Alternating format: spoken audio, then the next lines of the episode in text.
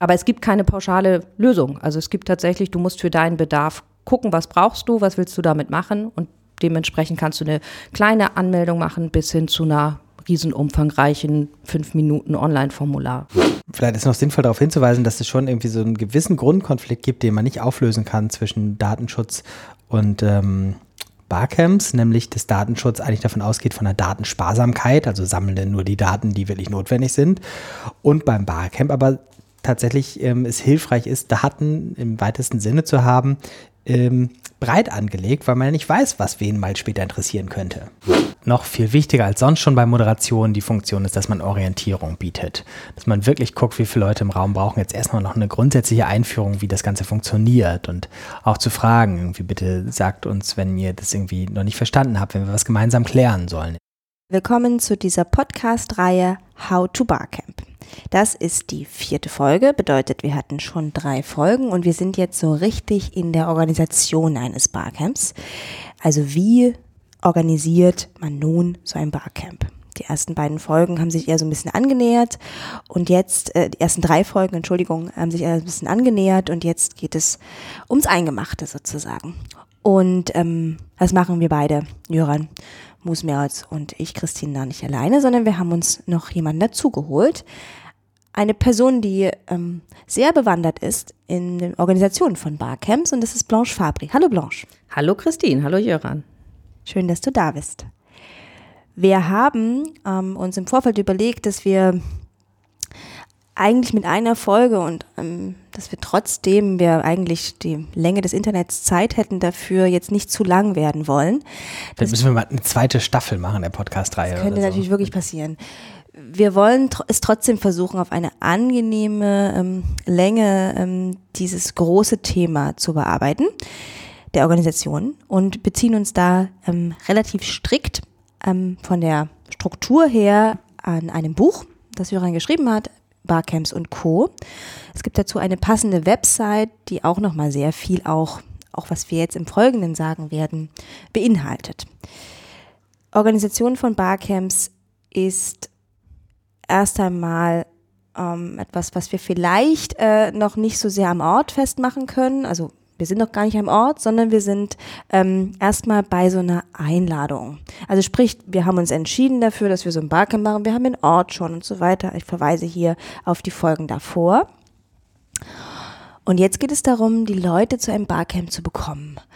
Ich gehe, ich stelle jetzt mal die These auf, viele Personen, auch wenn sie irgendwie sich in so einem Feld bewegen, wie Fortbildungen und so weiter, haben noch nicht sowas von Barcamps gehört. Wie formuliert man so eine richtig gute Einladung? Man kann nicht Zeichen geben im Podcast, das gilt nicht. Ich, ich immer Nicken so, gilt nicht. So Video Kopf. erprobt, da funktioniert das, so kleine Hinweise per, per Zeigen. Also ich glaube, das ist tatsächlich ein Thema, Jöran, wo du viel zu sagen kannst. Ah, sehr geschickt. Mhm, also wir haben schon in der Podcast-Reihe immer so ein bisschen, äh, bevor Blanche zu Gast gekommen ist, ja geguckt, was ist spezifisch tatsächlich für Barcamp und nicht für jede Bildungsveranstaltung. Also bei Einladungen gibt es erstmal ganz viel, was für jede Bildungsveranstaltung gilt. Mir fallen zwei Sachen ein, die speziell für Barcamps wichtig sind. Das eine ist, man muss in Barcamps, in ich würde mal sagen 90 Prozent der Fälle, noch äh, erklären, was ein Barcamp ist. Ähm, oder man muss zumindest anbieten, eine Fundstelle, wo man eine Erklärung finden würde, je nachdem, was die Zielgruppe ist. Eine Möglichkeit ist tatsächlich irgendwie sozusagen Beipackzettel zur Einladung zu machen oder eine zweite Seite einzufügen oder wenn es online ist, ein Video einzubetten, wo tatsächlich erklärt wird, was ein Barcamp ist. Das ist normalerweise nicht nötig, wenn man jetzt zu einer Konferenz einlädt, dann äh, ist in seltensten Fällen ein Erklärvideo, was ist eine Konferenz dabei. Barcamps sind noch für einen großen Teil so unbekannt, dass man das machen muss ich habe gute Erfahrungen damit gemacht, das auch tatsächlich zu individualisieren, ohne viel Aufwand, sondern wirklich irgendwie mit dem Smartphone mich selbst aufzunehmen und zu sagen, hallo, ich bin der Jöran und wir machen Barcamp zusammen und das wird so und so funktionieren, ähm, damit die Leute schon mal eine Idee haben, was es ist. Der zweite Punkt ist, dass ähm, man typischerweise bei so einem Barcamp weniger Marketingbudget hat äh, oder ähnliches, sondern tatsächlich gucken muss, wie kommt die Einladung zu den Leuten, die es interessieren könnte. Und bei Barcamps ist es sehr geeignet, ähm, ist, das, ist das Format Sa Weitersagen sehr geeignet, weil die Leute ja in der Regel dahin gehen, weil sie das besonders interessant finden und ähm, deswegen auch sehr gewillt sind, äh, andere Leute anzusprechen und die Leute, die es besonders interessant finden, auch diejenigen sind, die am besten wissen, wem sie das weiterleiten können. Das heißt, man sollte gucken, dass man sehr weiterleitungsgeeignete Einladungen macht und sagt, guck mal, hier du ein PDF, was du weiterleiten kannst oder eine E-Mail, die du einfach weiterleiten kannst an andere Leute etc. Und auch tatsächlich sehr dazu ermuntert und immer sagt, leitet es doch gerne weiter, sagt doch bitte anderen Leuten Bescheid. Ähm, damit haben wir gute Erfahrungen gemacht. Ähm, wie würde man denn, nochmal eine ganz kurze Nachfrage dazu, Barcamp erklären habe ich verstanden, also was ist ein Barcamp und so weiter, dass man das noch vermittelt, aber ist es, ist es so, ist, zeigt die Erfahrung, dass man das so groß prominent oben drüber schreibt, dass es ein Barcamp ist? Mm. Also ich will, die Frage, die dahinter steckt, ist, will man vielleicht auch, ähm, oder geht es geht's, geht's vielleicht auch, auch oft um das Thema und das Anliegen? Also ist das vielleicht auch so ein Abzuwägen in, in der Einladung bzw. Kommunikation darum? Ja. Gut. Äh, tatsächlich ein Punkt, den du gesagt hast, ist noch interessant, nämlich weil du gerade gesagt hast, ob man da Barcamp draufschreibt. Tatsächlich vom Begriff her ist es ganz spannend, weil man bei bestimmten Gruppen mit dem Begriff Barcamp nicht besonders weit kommt, weil es extrem abschreckend ist. Also es gibt einfach Zielgruppen, die zum Beispiel nicht besonders offen sind für neue Worte und noch weniger für englischsprachige Worte. Und ähm, es gibt aber kein, kein vernünftiges etabliertes Wort auf Deutsch für Barcamp. Wir haben bei vielen Veranstaltungen schon das Unkonferenz genannt. Das funktioniert manchmal besser, manchmal schlechter. Ähm, es funktioniert beispielsweise in Schulen häufig nicht gut, weil Konferenzen da anders besetzt ist als bei Leuten, die oft auf Konferenzen im Sinne von Tagungen gehen. Die denken bei Konferenzen oft an Treffen in der Schule, die mittelmäßig attraktiv sind. Ähm, man kann gucken, also dass man beim Wording nochmal ein bisschen dran ändert und nicht diese ganzen Barcamp-Begriffe mit Sessions und Session-Owner und ähm, Teilgeber oder sowas macht, sondern einfach ein herkömmlicheres Wording nimmt und sagt, hier, das ist eine Unkonferenz mit Workshops und Workshop-Anbietern so ungefähr. Ähm, auf der anderen Seite würde ich es abgrenzen hin, ich würde jetzt irgendwie die Leute, glaube ich, nicht ähm, täuschen wollen und sie unter Vorspielung falscher Tatsachen irgendwo hinlocken und dann denken sie, die kommen zu einer traditionellen Tagung und wenn man da ist, sagt man, Überraschung, wir machen Barcamp. Ja, ich, ich hatte jetzt gerade auch so an diese, an diese Sachen gedacht, dass ja oft auch so eine Austausch über ein Thema und wir machen das in einer bestimmten Methode, die sich Barcamp nennt, ja. auch gut funktionieren könnte für bestimmte Zielgruppen, weil sie einfach, da, weil es um das Thema geht, um irgendwie Gestaltung deiner irgendwas. Gibt es ein ähm, bestimmtes etabliertes Format, beziehungsweise ein, ein, ein ähm, gestalterisches Element, was vielleicht noch interessant wäre? Ich glaube, sie spielt auf die Barcamp-Flamme an. Sie spielt auf die ganz, oh, ganz die Geschichte, Geschichte der Barcamp-Flamme. Ja, es gibt, es gibt eine, ein bestimmtes grafisches Element, was, was auch immer wieder auftaucht ähm, und vielleicht auch für unsere Hörerinnen und Hörer interessant ist. Die Barcamp-Flamme wurde erfunden als Logo für das allererste Barcamp, was auch Barcamp hieß 2015. Palo Alto, Designerin Eris Stassi, die auch Teil des Organisationsteams war und relativ schnell so dahin gesketcht hat, so eine Flamme, in der ähm, gleichzeitig so eine Art WLAN-Symbol integriert ist. Ihr guckt beide so, als hättet ihr es vorher noch nie gemerkt, dass das so ein WLAN-Symbol ist. Doch, doch. Ähm, man sieht im Podcast nicht, wie ihr guckt, aber man sieht, ähm, man kann Lernen doch beobachten. also diese Barcamp-Flamme ist sehr beliebt, weil sie dann für ganz viele, also für, ich würde sagen, tausende von Barcamps auf der Welt schon angepasst wurde. Je nachdem, was es dann für ein thematisch spezifisches Barcamp ist, wird diese Flamme anders dargestellt. Das ist aber jetzt irgendwie schon so, dass das für viele Leute nur noch so Insider-Effekt hat. Also wenn man jetzt irgendwie eine Gruppe anspricht, die vorher von Barcamps noch nicht viel Ahnung hatte, dann spricht genauso viel dafür, ein anderes Logo oder gar kein Logo zu haben. Äh, wenn man sagt, man will so sehr in so eine Barcamp-Community rein, ist so eine Flamme was viel typischeres. Ähm, aber das ist tatsächlich so ein nettes, äh, auch eine nette Geschichte einfach, weil das irgendwie so schön diese Kultur des Teilens von Barcamps transportiert, dass irgendwie Eris, dass sie das erste Mal beim Barcamp das gemalt hat inzwischen haben es tausend andere übernommen und angepasst. Und waren diese äh, WLAN-Symbole, war das schon von Anfang an dabei? Ja, also das ah, ja. Grundsymbol war sozusagen Flamme mit mhm. WLAN-Symbol. Heute in den meisten Varianten, die man heute sieht, ist es noch die Flamme und das WLAN ist aber rausgeschnitten. Mhm. Genau, ja. Mhm. Ähm, ja, und ähm, das Interessante ist, ich habe äh, in dem Folge 2, glaube ich, schon erzählt, dass wir Aris Dusty irgendwann mal tatsächlich nach vier Recherchen gefunden und nach noch mehr, ich glaube, ein halbes Jahr Vorbereitung auch ans Telefon gekriegt haben. Und man denkt sich ja immer, was das für wahnsinnige Geschichten dahinter sein müssen, was sie sich überlegt haben. Und sagte, naja, das war so ungefähr am Tag der Veranstaltung morgens selbst, als sie das Logo gemalt hat. Heilig. Und es war der erste Entwurf, den sie gemacht hat, weil irgendwer meinte, ach, sie brauchen noch ein Logo. Ähm, weil die ganze OER-Camp, äh Quatsch, OER-Camp, die ganze Barcamp-Organisation des ersten Barcamps, was damals stattgefunden hat, hat eine Woche gedauert. Also eine Woche vor der Veranstaltung haben sie gesagt, oh cool, das machen wir mal. Mhm. Das bedeutet ja auch, das ist auch eine Frage, die oft auftaucht, sind wir jetzt dazu verpflichtet? Das habe ich auch schon oft gehört. Also muss man das jetzt nehmen, das Logo? Das hängt natürlich auch damit zusammen, also wir sind jetzt hier auch in der vierten ähm, Folge. Ich hoffe, es ist bisher klar geworden, dass das ein sehr flexibles Format ist, wo es eben nicht die Polizei gibt, ähm, eigentlich die die genau drauf schaut, ob man es richtig macht, sondern eher eben, wie Joran sagt, um das nochmal zu verdeutlichen, dass es eben nicht, äh, sondern sich zu so einer Community zugeführig führt oder eben halt so eine Wiedererkennung in einem bestimmten, ähm, ja, in einem bestimmten Format halt abspielen spielen soll. Mehr auch nicht, und aber es ist ein schönes Gadget, ähm, was man, wo man auch spielerisch ein, ja, was man einbauen kann. Ähm, gute Anmeldung wäre das zweite, ähm, den zweiten Bereich, den wir ähm, noch bearbeiten nach den Einladungen. Ähm, da geht es darum, natürlich auch möglichst zu schauen, wie gestaltet man die und ähm, ähm was gibt es da auch für Varianten. Ja, genau. Da kann ich jetzt mal was zu sagen. Also Anmeldung braucht es natürlich für ein Barcamp und es hängt äh, aber ganz stark davon ab, was man eigentlich für ein Barcamp ähm, hat. Also wie groß ist das? Wer ist die Zielgruppe?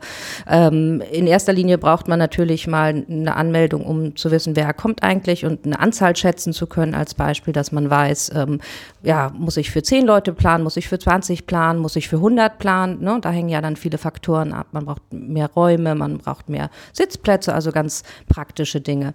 Ähm, das ist sozusagen das, wofür eine Anmeldung wichtig ist. Und es gibt äh, aber keine große Vorgabe von, naja, man muss dies und jenes machen. Theoretisch, wenn du in deiner Schule eine, ein kleines Barcamp machst, dann reicht ja eine Liste, die du in das Lehrerzimmer hängst und sagst, hier könnt ihr euch mal eintragen, damit ich abschätzen kann, wie viele Leute eigentlich kommen. Da reicht dann im Zweifel der Name. Das sorgt natürlich für ein bisschen mehr Verbindlichkeit, ähm, wenn man so eine Anmeldung macht. Ähm, E-Mail-Adresse, damit man hinterher mit den Leuten kommunizieren kann Vielleicht möchtest du noch altmodisch auch Telefonnummern in deinem Kollegium abfragen. Wir machen es nicht mehr. Wofür braucht man das? Aber gut, weiß man nicht. Hängt halt wirklich tatsächlich sehr stark davon ab, was du damit machen willst. Und das ist dann äh, so die nächste Frage. Das eine ist, wie viele Leute kommen? Ich möchte eine Einschätzung haben, damit ich gut planen kann. Und das andere ist, was möchte ich denn hinterher mit diesen Anmeldedaten machen? Ähm, also ne, muss ich, will ich mit denen in Kontakt treten? Will ich sie vielleicht sogar für spätere Sachen noch nutzen? Will ich, dass sich die Teilnehmer untereinander vernetzen können? All diese Dinge. Und je nachdem, da gibt's halt von bis, kannst du ja beliebig viele Daten dann auch noch abfragen und sagen, okay, E-Mail-Adresse ist nett, aber es wäre doch auch noch nett, wenn wir vielleicht äh, drei Bereiche oder wenn wir sagen, okay, wenn es jetzt in der Schule ist, was sind denn eigentlich deine Fächer? Oder Vielleicht, wenn es überregional ist, aus welchem Bundesland kommst du eigentlich, aus welcher Stadt kommst du eigentlich? So, und insofern ähm, gibt es da alle möglichen Varianten, worauf man natürlich DSGVO ist ja immer ein Thema, das ist auch ein ganz anderes Thema, da muss man natürlich dann auch noch drauf gucken, wenn man so eine Anmeldung macht. Ähm, aber es gibt keine pauschale Lösung. Also es gibt tatsächlich, du musst für deinen Bedarf gucken, was brauchst du, was willst du damit machen und dementsprechend kannst du eine kleine Anmeldung machen bis hin zu einer riesenumfangreichen fünf Minuten Online-Formular-Tool.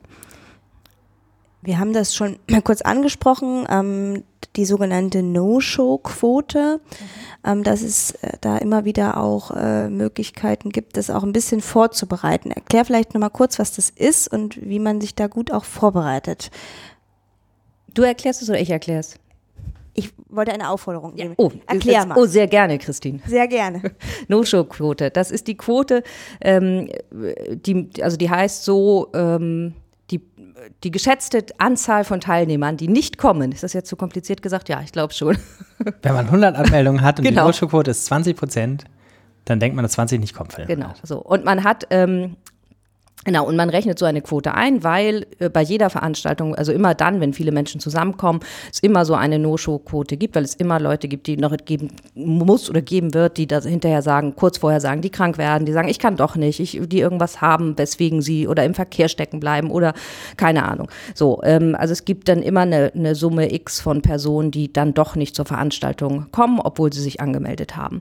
Und um das einschätzen zu können, gibt es diese No-Show-Quote und die variiert. Und die variiert je nachdem, ähm, hängt von vielen Faktoren ab. Sowas wie, äh, wenn du eine kostenlose Veranstaltung hast zum Beispiel, ist die No-Show-Quote meist sehr viel höher, weil natürlich die Verbindlichkeit dann äh, auch teilzunehmen nicht ganz so groß ist. Wenn du vielleicht viel Geld dann für die Veranstaltung gemacht hast, bezahlt hast, dann überlegst du dir im Zweifel dreimal, ob du wirklich ähm, darauf verzichtest.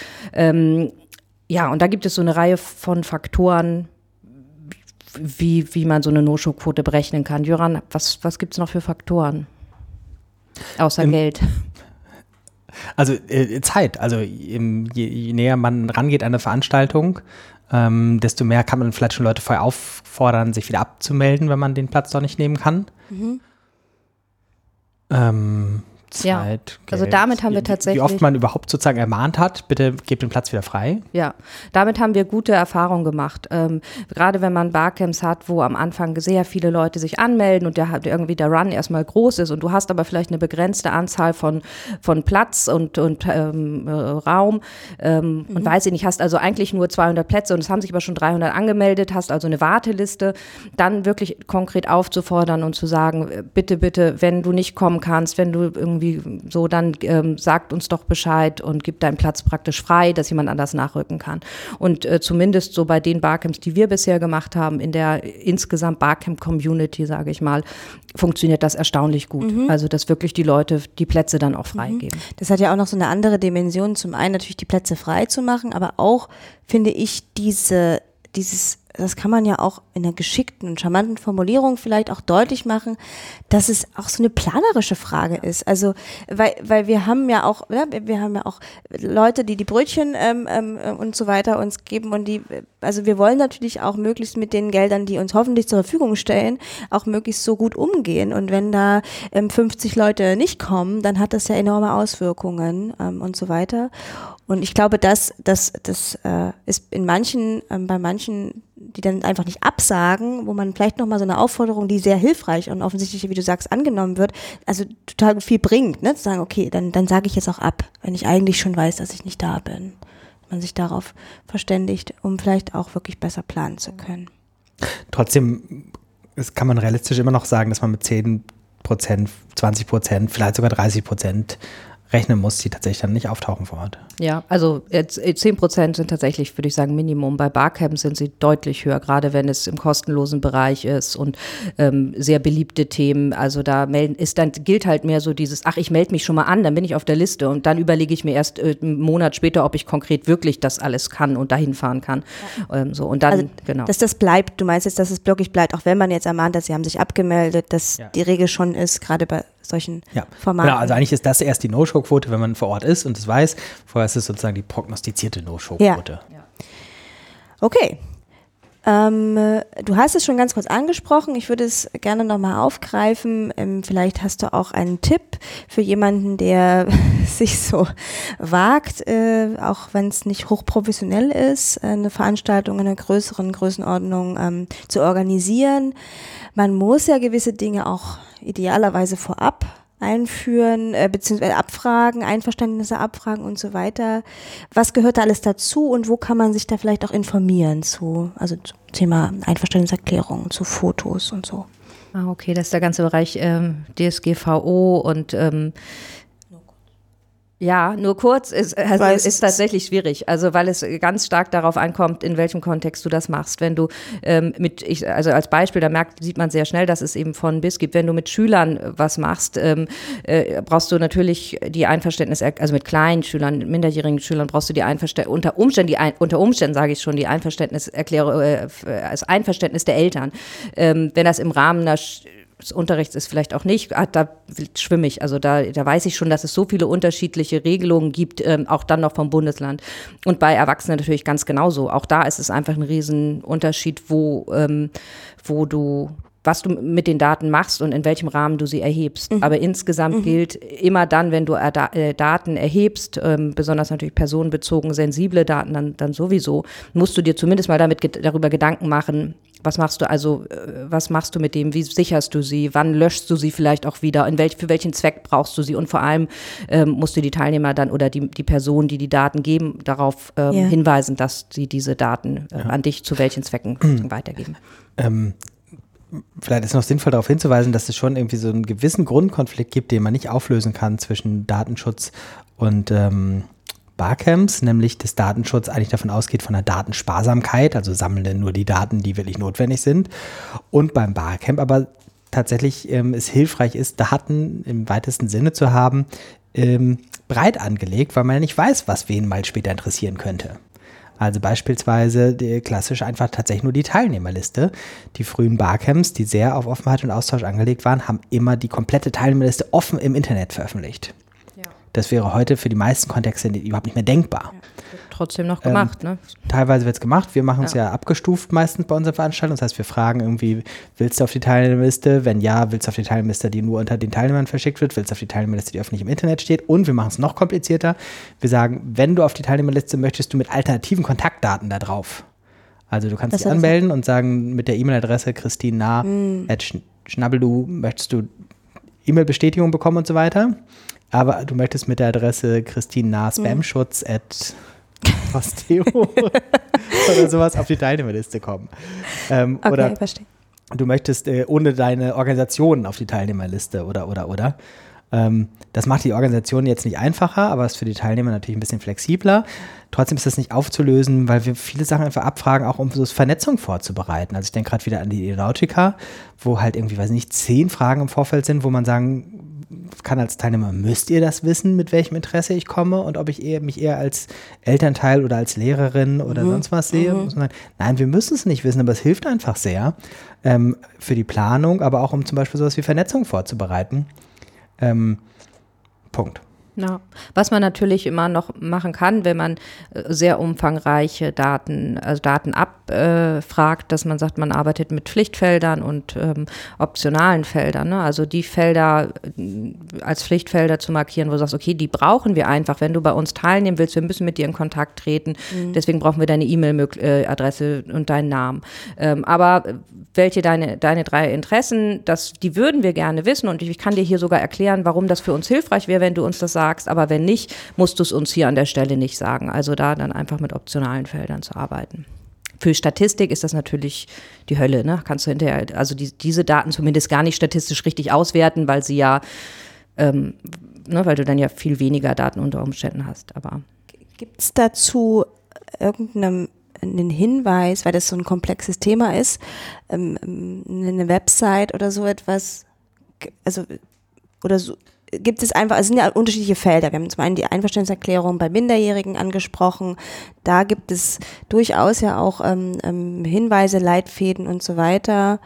Ähm, und dann ähm, kann man sich vielleicht auch nochmal, ähm, fällt mir gerade ein, einfach bei auch wieder der Kontakt zu anderen Barcampern und Le Leuten, Organisationen, ähm, die sich, äh, organi also die Barcamps organisieren, vielleicht da nochmal abgucken und in Kontakt treten, wie die dieses Problem lösen, wenn man jetzt ganz am Anfang steht zum Beispiel und sagt, okay, was, was brauche ich ähm, an, an Daten und wie organisiere ich diese Anmeldung? Vielleicht kann man sich da auch gegenseitig unterstützen. Ja, mhm. ansonsten. Ich glaube, das ist ratsam und abgucken ist immer gut. Man mhm. muss bei sowas dennoch aufpassen und bei, gerade wenn es um Einverständniserklärung geht, ist es eine Nummer, kann es eine Nummer gefährlicher werden, als wenn du dir abguckst, wie machen die das hier mit dem Sessionplan, wie, wie malen sie den, ähm, dass so, so Sachen, Falschinformationen sich manchmal sehr hartnäckig halten. Dann steht irgendwie als Empfehlung oder dann hatte irgendjemand vielleicht mal eine Einverständniserklärung formuliert wie, ähm, Mhm. Nein, äh, ne, so, also weiß ich nicht, ja. und dann ist das einfach nicht richtig und dann hält sich das so und dann wird das so übernommen und dann sagt man, habe ich aber da gelesen. Ach so, ja, wenn der das da gelesen hat, muss das richtig sein und plötzlich, weißt du so.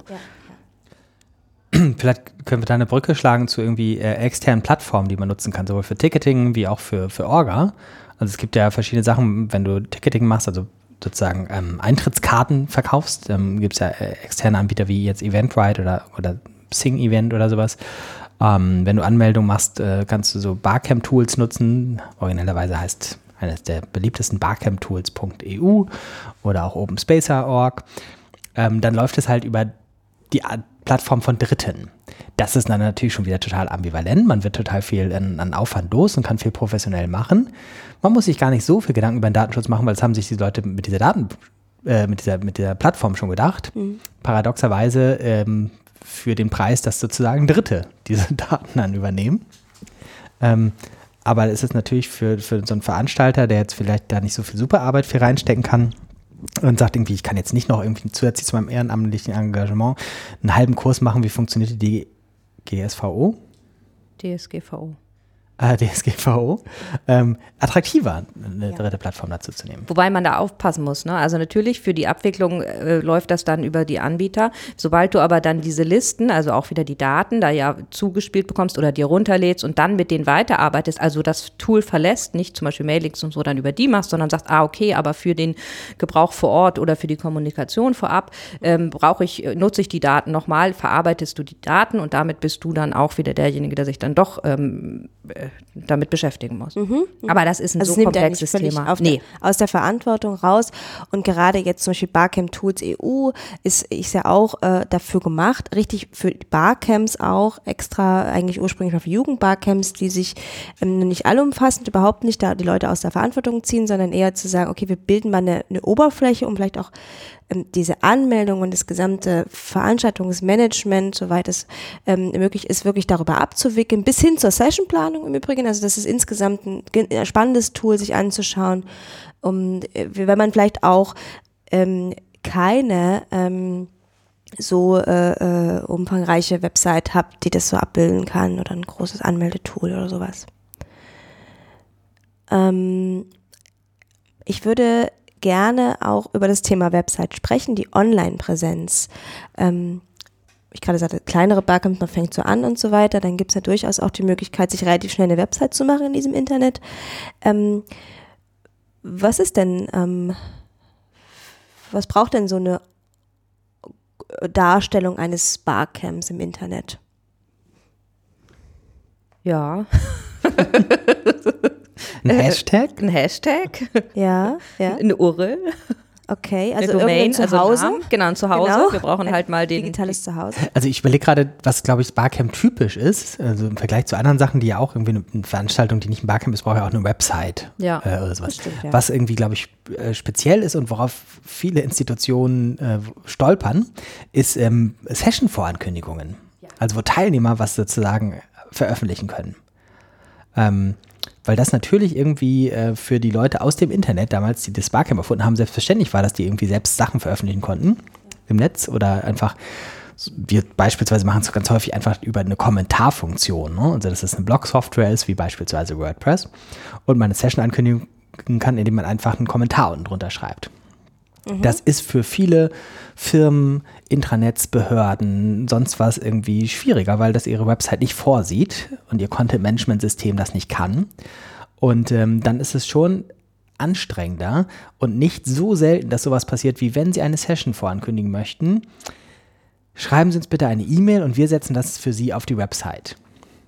Das ist zumindest gefühlt doch ein deutlicher Unterschied zu, ich kann das selbst machen und nicht, ich gebe das in eine Blackbox und weiß gar nicht, wer das da aus, ob das noch jemand sortiert oder vielleicht auch aussortiert etc. Also wenn man das tatsächlich eine Website hat, wo man selbst Sachen raufsetzen kann oder ein Tool wie Camper, Barcamp Tools EU etc.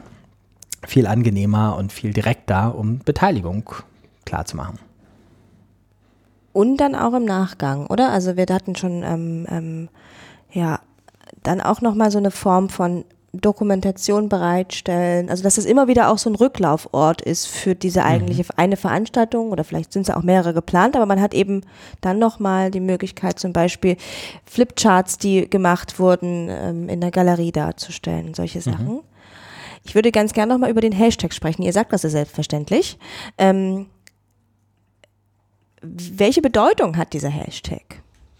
Gerne auch mit Beispielen. Was es so für Hashtags gibt und vielleicht auch, äh, was es auch so Barcamp-spezifisch macht, dass es da, nicht jede Veranstaltung hat einen Hashtag, oder? Nee, das stimmt, wobei natürlich viele Veranstaltungen irgendwie sowas wie, wie Twitter oder Insta Instagram nutzen oder sowas.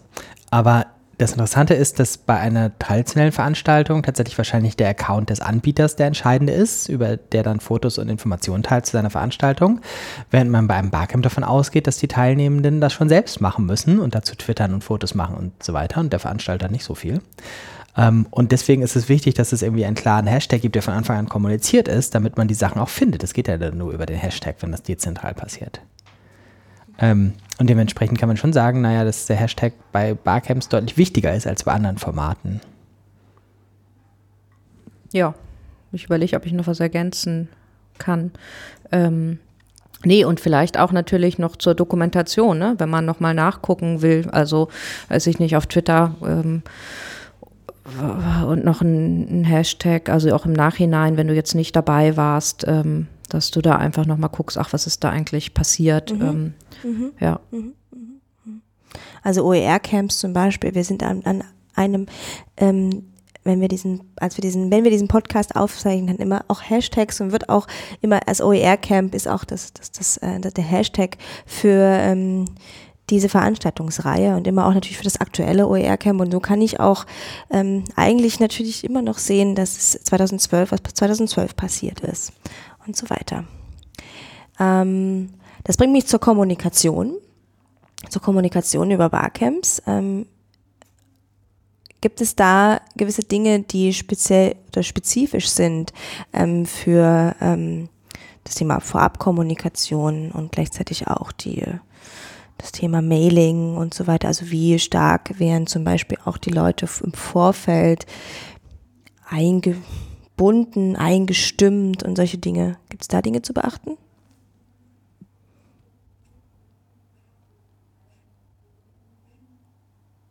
Kannst du es noch mal ein bisschen konkreter sagen? Ja. Gerne. ähm, also, gute Kommunikation vor einem Barcamp. Also, ich bin noch nicht selber bei der Veranstaltung. Wir haben darüber gesprochen, dass es einen Hashtag gibt und ich habe eine Website und so weiter und möglicherweise haben sich die Leute auch schon angemeldet und so weiter.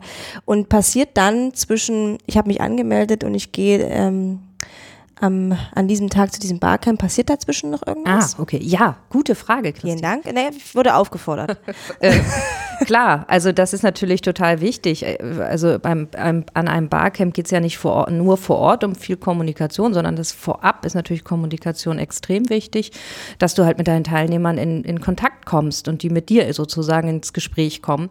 Ähm, insofern, ja, also gleich von vornherein eine Bestätigungsmail, das ist sozusagen das erste nach der Anmeldung und dann den, den Strom sozusagen nicht abreißen lassen. Ne? Also vielleicht ist das auch etwas, wir hatten eben gerade drüber gesprochen, auch mit der guten, äh, den guten Erfahrungen, wenn jemand ab, dass die Leute bei uns so oft absagen. Vielleicht passiert das tatsächlich, weil wir vorher mit ihnen ins Gespräch gekommen sind und äh, ihnen viele Mails geschrieben haben ähm, und ihnen Informationen mitgeteilt haben und ihnen so, sie sozusagen auf dem Laufenden halten, mhm. bis dann das Barcamp losgeht ausgeht.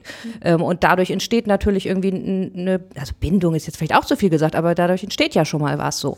Und ähm, ja, also es ist enorm wichtig. Man kann natürlich da auch auf, mit mehreren Ebenen arbeiten. Du kannst auf der Website sowas wie Barcamp FAQs machen. Das sind dann einfach nur so Infos, wenn die selbst was suchen, können sie draufgehen und können das ähm, nachlesen. Aber es ist natürlich noch mal viel netter, wenn du dann einfach noch eine Mail schreibst äh, und sagst so und übrigens hier noch mal die wichtigsten Sachen für euch ähm, und sozusagen man merkt ja, man hat sich Gedanken gemacht und das merkt ja dann das Gegenüber auch und das funktioniert ähm, funktioniert so. Also ja.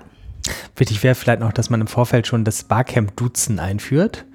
Ähm, das ist ja auch für viele ungewohnt und das ist so die Frage, wo ist der richtige Zeitpunkt dafür? Wir machen es häufig so, dass wir bei der Einladung noch sitzen, wenn Leute sich angemeldet haben, sie dann duzen und das aber dann auch gleich erklären, weil es ja sonst irgendwie befremdlich ist. Ja. Ähm, aber wenn man es zu anderen Zeitpunkten macht, ist es bei bestimmten Veranstaltungen ist es komisch, wenn es von Anfang an schon da steht. Wenn man vorher die ganze Zeit sieht und dann erst bei der Veranstaltung duzt, ist auch so ein komischer Bruch wir finden es deswegen meist ganz gut zu sagen, das machen wir an dem Punkt, wo die Leute sich angemeldet haben. Also sich von vornherein auch ein Stück weit wohlzufühlen, also auch im Digitalen und dann gleich zu merken, ich bin hier irgendwie auch Teil dessen. Mhm. In so einem offenen Format. Mhm. Vielleicht eine Sache ist mir noch eingefallen, weil ich vorhin ja sagte, irgendwie Kommunikation, äh, vorher Sessions auf einer Website vorankündigen. Es gibt ein beliebtes Missverständnis, nämlich dass Leute dann glauben, sie müssten es dann nicht mehr vor Ort ankündigen sind schon viele Sessions verloren gegangen in dieser Welt, ähm, weil Leute nach der Sessionplanung, als der Plan fertig war, kamen und gesagt haben, naja, ich hatte es ja vorher schon auf der Website angekündigt. Das hilft in der Kommunikation deswegen sehr, wenn man das wirklich immer noch mal ganz deutlich macht, auch wenn ihr was vorher schon angekündigt habt, ihr müsst es nochmal bei der Sessionplanung vor Ort vorstellen. Ähm, wir sind am äh, Barcamp selber, also in unserer kleinen Reise, ähm, gute Moderation für ein Barcamp. Puh, können wir eine ganze extra Folge riesen, fast zu reden. Ne? Punkt. Wir haben auch schon gesagt, dass das vielleicht vorab, dass wir immer wieder empfehlen, ähm, dass man sich innerhalb des Teams darüber einig ist, also erstmal in so ein Barcamp, ähm, also jemanden zu haben, der das Format kennt, also schon mal auf einem gewesen ist und sich zutraut, das auch ein Stück weit ähm, da äh, zu begleiten. Und es braucht auch eine gute Moderation für ein Barcamp. Nun ist Moderation ja ein eigenes Thema, das ist ja völlig klar und wir können das auch in der Breite überhaupt nicht abbilden. Vielleicht können wir ähm, vielleicht drei wichtige Dinge ähm, sammeln, die für, für, eine speziell für die Moderation eines Barcamps sehr wichtig sind. Hm. Hm. Fangen wir einfach an. Also das Erste, was mir auffällt, ist irgendwie, dass noch viel wichtiger als sonst schon bei Moderation die Funktion ist, dass man Orientierung bietet.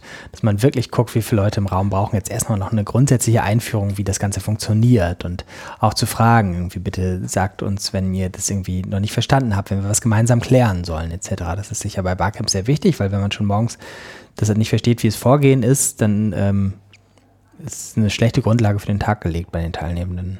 Ja, und ich glaube, dazu gehört auch, dass man, ähm, dass die Teilnehmer sich von vornherein oder von Anfang an sich wohlfühlen.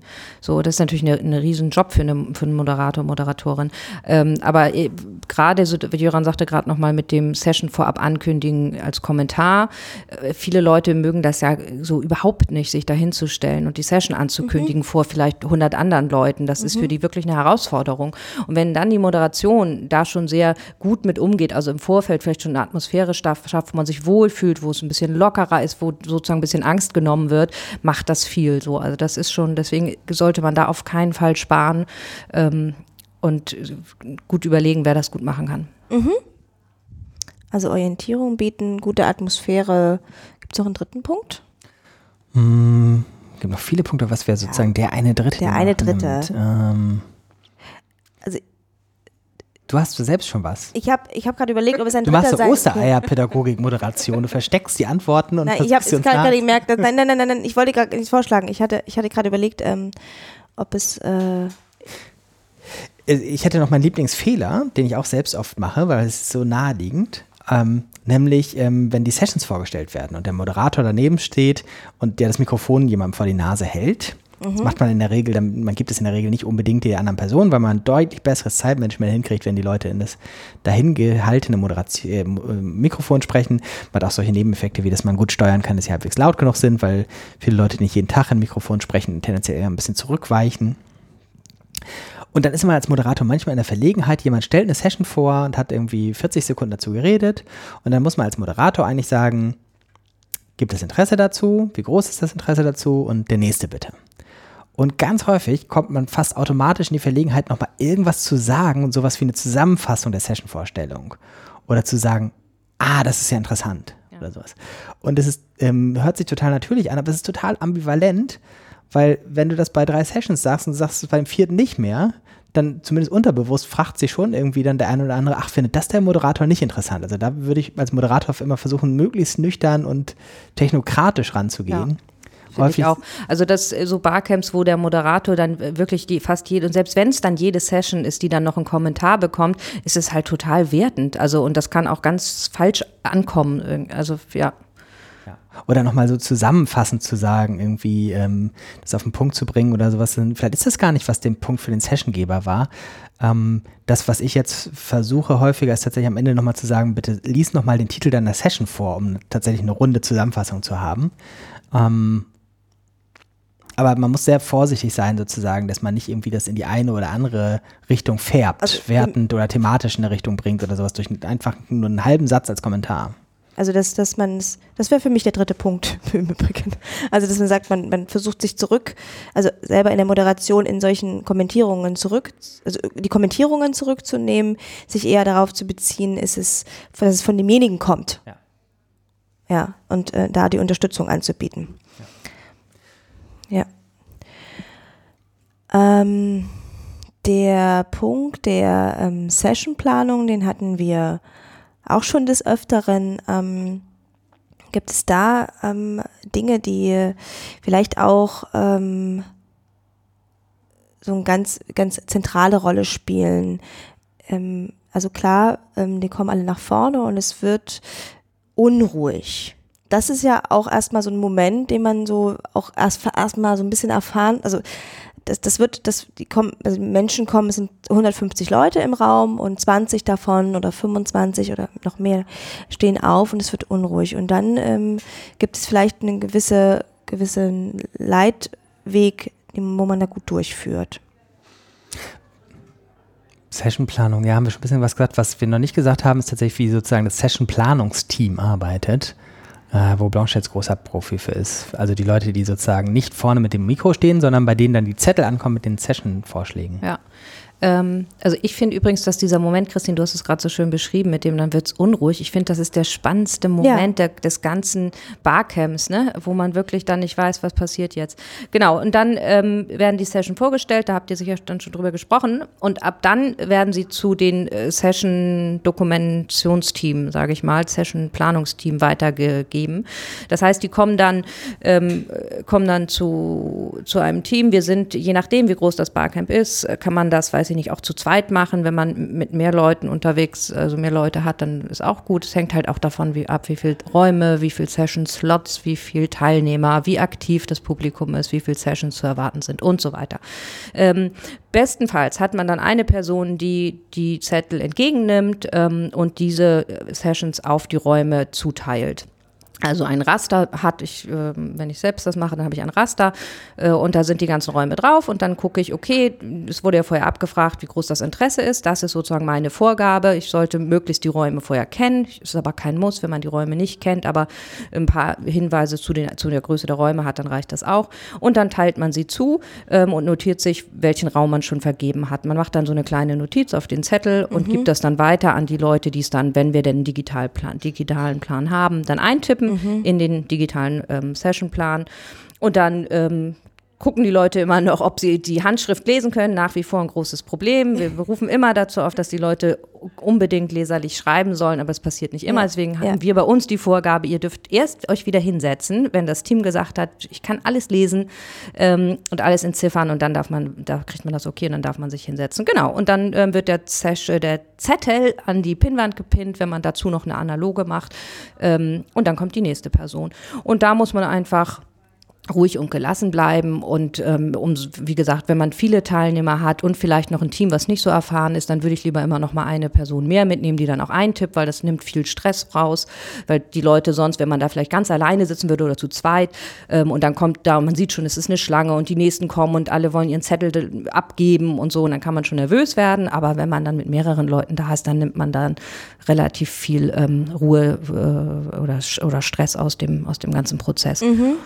Ja, und dann funktioniert das. Mhm, mhm, mhm, mhm. Und dann auch immer wieder mit so einem ähm, im Zusammenspiel mit der Moderation, die dann ja auch wiederum so ein bisschen drauf eingehen kann, wenn man noch ein bisschen mehr Zeit braucht. Und ja, Dinge. also es, es, gibt ja, ich weiß nicht, ob ihr darüber gesprochen habt, über bei der Sessionplanung, was man macht, wenn jemand, also wenn man nicht genug Sessions hat also wenn einfach tatsächlich mal äh, nur, weiß ich nicht, zehn Leute aufstehen, aber du hast 100 Leute im Publikum sitzen, also Teilgeber ähm, und, und äh, hast eigentlich mit 40 Sessions geplant, damit das dann auch alles alleine aufgeht, weil sonst wären ja die Sessions viel zu groß. Ähm, dann ist das natürlich auch einfach äh, gut. Man hat, wenn man eine gute Moderation hat, die das auffangen kann und sagen kann, kommt Leute, wir brauchen jetzt noch mehr Sessions, wir haben hier nur zehn, mhm. ähm, überlegt doch nochmal. Mhm. Also die wirklich dann nicht panisch wird und sagt, oh Gott, was, was jetzt?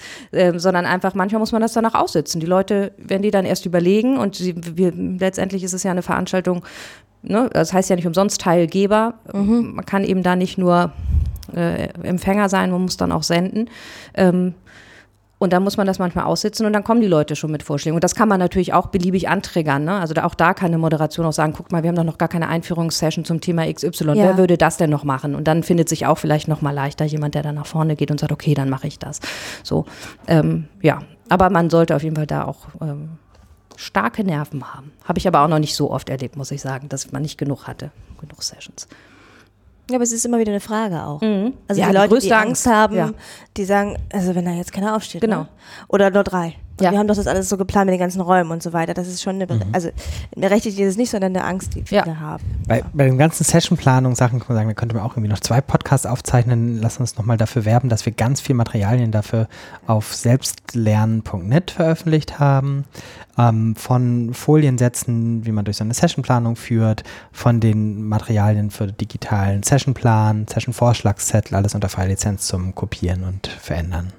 Der Vollständigkeit halber würde ich gerne noch kurz über die Dokumentation sprechen. Wir haben in der Folge 5 ähm, nochmal die wunderbare Nele Hirsch zu Gast, die auch nochmal auf die Rolle eingeht und gleichzeitig nochmal auf eine Variation und, ähm, und so weiter. Trotzdem, welche Rolle spielt die Dokumentation bei einem Barcamp an diesem Punkt? Eine zentrale. Ähm, einfach vor dem Hintergrund, dass man möglicherweise sechs Sessions parallel hat, nur eine davon besuchen kann. Und es sehr hilfreich ist, wenn man dann sehen kann, was in den anderen Sessions passiert ist und das ähm, zusammenzutragen. Das Besondere bei Barcamps ist natürlich, wie immer bei Barcamps, die Teilnehmenden müssen alles selbst machen. Als Standardverfahren jedenfalls in der Dokumentation. Aber ich hoffe, dass Nele uns in der fünften Folge noch viele abweichende Varianten vorstellt, ähm, weil Nele da wirklich sehr viel schon ausprobiert und sehr gut gemacht hat, finde ich. Mhm, mh. Wir sind am Ende quasi unseres Barcamps, die gemeinsame Auswertung. Ähm, da, auch da, ähm, ähm, das thematisieren wir auch nochmal in der Folge 5. Ähm, gleichzeitig da, an der Stelle jetzt, die kommen, waren alle in unterschiedlichen Räumen, in unterschiedlichen Sessions und so weiter. Und dann gibt es einen gemeinsamen Abschluss. Und wie gestaltet sich der? Ja, also kann, muss auch nicht. Es gibt auch Barcamps, die dann einfach ähm, auslaufen. Auf, ja, auslaufen. Ja. Dann gibt es zwar noch vielleicht irgendwie Abschlussgetränk, aber man, man muss das nicht machen. Ähm, aber netter ist natürlich, wenn man nochmal gemeinsam den Tag oder das Barcamp beschließt und nochmal sich im Plenum trifft und sagt, ähm, man, man kommt nochmal zusammen. Ja, ich nehme mir mal für Folge 5 auf den Zettel, dass wir da vielleicht auch noch ein paar Variationen vorstellen. Bin ich gut. Bin ich sehr gut. Ähm, dann haben wir ähm, noch den Punkt, sagen wir mal, der vor dem, äh, nach dem Barcamp ist, ist vor dem Barcamp. Also vielleicht haben wir auch das, das äh, erste Mal so eins ähm, äh, durchgeführt und ähm, jetzt sind sie alle nach Hause gefahren und so weiter. Habt ihr da Empfehlungen, ähm, was man danach noch äh, machen kann? Ähm, Gibt es so eine Form von Nachbereitung, die so üblich ist? Also man macht schon relativ viel Evaluation. Ja. Einfach mhm. weil das ja ein sehr schnell ähm, zu änderndes Format ist, wo man viel lernen kann von dem Feedback der Leute. Wir machen, glaube ich, sowas immer und auch immer sehr direkt. Also wir haben die Erfahrung gemacht, wenn die Leute, keine Ahnung, nach Hause fahren und schon in dem Moment, wo sie das erste Mal im Zug irgendwie auf in ihr Postfach gucken und da ist der Link zur Evaluation schon drin, dann kriegt man viel mehr Rückläufer. Genau. Das sind dann Online-Fragebögen oder was ist das dann? Das sind dann Online-Fragebögen, genau, die wir dann äh, direkt im Anschluss verschicken. Ähm, wir verschicken sogar auch ein ein Mini-Fragebogen an die Teilnehmer, die nicht gekommen sind und nicht abgesagt haben.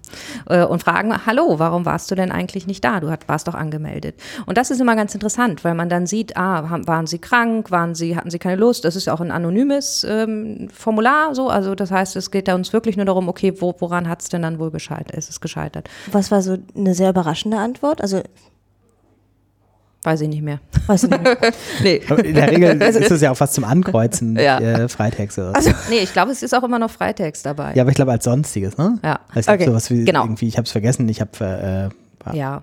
Und, und ja, genau. Aber das, also das ist wichtig, dass man auch zum Schluss nochmal im Nachgang nicht nur eine Evaluation macht und verschickt, sondern auch nochmal ähm, das abschließt. Also das hat man natürlich auf dem Camp gemacht, aber ich, das ist total nett, finde ich, wenn man nochmal eine Mail schickt, nochmal sagt, guckt mal, vielen Dank, dass ihr, dass wir hier gemeinsam so tolle Veranstaltungen hatten. Hier ist vielleicht auch nochmal Dokumentation, vielleicht mhm. auch nochmal Aufruf, denkt dran, wenn ihr eine Session gegeben habt und dann noch ein Etherpad oder noch Links ergänzen wollt, mhm. dass ihr das noch macht. Ähm, und nicht sozusagen einfach so, okay und tschüss und weg und so, ne, sondern dass man da noch ein bisschen bisschen den, den, ja, die Kommunikation aufrechterhält. Das schließt sich auch natürlich mit dem Kreis, dass wir auch so eingeladen haben, jetzt in diesem, genau. in diesem, was wir besprochen haben, dass man auch gleichzeitig auch sie so wieder so rauslässt. Ja. Und vielleicht auch für nächstes vorbereitet, genau. was ja. dann hoffentlich auch noch kommt. Ich denke, ähm, wir haben noch eine Frage, die wir auch noch am Ende gestellt haben. Also wir haben immer am Ende die, die, ähm, die Fragen versucht, so ein bisschen noch zu sammeln, die von außen via Twitter gekommen sind. Ähm, wie kann ähm, Barrierefreiheit sichergestellt werden? Nehmen wir die noch rein? Ja. Ja, aber tatsächlich, mir fällt nicht viel ein, was Barcamp-spezifisch war, wäre, was nicht auch für andere Veranstaltungen gelten würde. Barcamp-spezifisch? Ähm, nee, vielleicht. Kann tatsächlich. Wir haben auch schon mal, was ist ein Barcamp in leichte Sprache ja. ähm, dargestellt. Ja. Ähm, Kann ich das auf selbstlern.net finden? Nee, weil ich glaube, wir haben keine freie Lizenz dafür gekriegt, weil das tatsächlich professionell von einem, mhm. einer Dolmetscherin erstellt wurde, ja, genau. äh, die es nicht in der freien Lizenz freigeben wollte. Ja, aber es ist tatsächlich wie bei allen Veranstaltungsformaten auch. Also würde ich auch sagen, gibt es keine spezifische Barcamp- die, die Aber die Erklärung, ich verlinke die mal, also auch wenn keine freie Lizenz drauf ist, findet man die noch im Netz. Also vielleicht, man muss noch ein bisschen äh, äh im Punkto Barrierefreiheit noch ein bisschen umfassender denken. Also äh, bei einer Veranstaltung, also gut, das, das, das große, äh, man wünscht sich ja, dass eine Veranstaltung 100 Prozent barrierefrei ist. In der Praxis sind wir da leider noch nicht. Ähm, beim Barcamp, dadurch, dass man natürlich nicht sowas hat wie, man weiß schon, welches Programm ist in welchem Raum und man weiß auch ein bisschen mehr vielleicht, wo sind welche Teilnehmer mhm. durch Workshop-Abfrage mhm. vorab und mhm. so eine Geschichte. Das haben wir ja auf dem Barcamp alles nicht. Musst du also insgesamt äh, bestmöglich noch, noch barrierefreier sein. Aber das sollte mhm. jede Veranstaltung ja eigentlich sein. Insofern dann ist es. Und dann nochmal der Verweis natürlich auch äh, auf die Anmeldung, das auch abzufragen, möglichst auch wenn da ähm, Bedarfe sind. Ähm, Beeinträchtigungen und so weiter, das auch Vorfeld auch zu wissen als von der Organisationsseite. Ja, also wir machen das natürlich und fragen, sagen, wenn, wenn du einen besonderen Bedarf hast von was, äh, was auch immer, also fängt ja auch bei der Kinderbetreuung mhm. ab, auch die fragen wir über so ein Feld ab, dann äh, teile uns das doch bitte mit. Und trotzdem finde ich, ist das natürlich nicht, das ist nicht 100 Prozent barrierefrei. Also eigentlich sollte alles gegeben sein, dass jemand sich nicht vorher melden muss und sagen eigentlich muss, nicht, ich habe ja. das und das. Ja. Genau. Ja, okay. Ich habe es gerade nochmal gegoogelt, wir können es ja auch verlinken, ähm, Einladung in leichter Sprache oder Barcamp-Erklärung in leichter Sprache. Ähm, das ist ja schon ein paar Jahre her, dass wir gemacht haben. Aber mir fällt gerade auf, dass es für uns damals total lehrreich war, weil es halt so sehr auf den Punkt ja bringen mhm. muss, was irgendwie so ein Barcamp ausmacht. Ähm, und weil wir ganz lange mit der Übersetzerin überlegt haben, wie wir die nennen, wie man ein Barcamp nennen, weil Barcamp natürlich überhaupt nicht leicht ist. Äh, Darf ich? Ist. Die Mitmachkonferenz. Die Mitmachtagung. Tagung? Ich dachte ja. Konferenz. Nee, Konf die Mitmachtagung. Einladungsmitmachtagung. Ja. Wir möchten bei der Tagung mit vielen Menschen reden und wir wollen zusammen gute Gedanken sammeln. Das ist ein guter Schluss.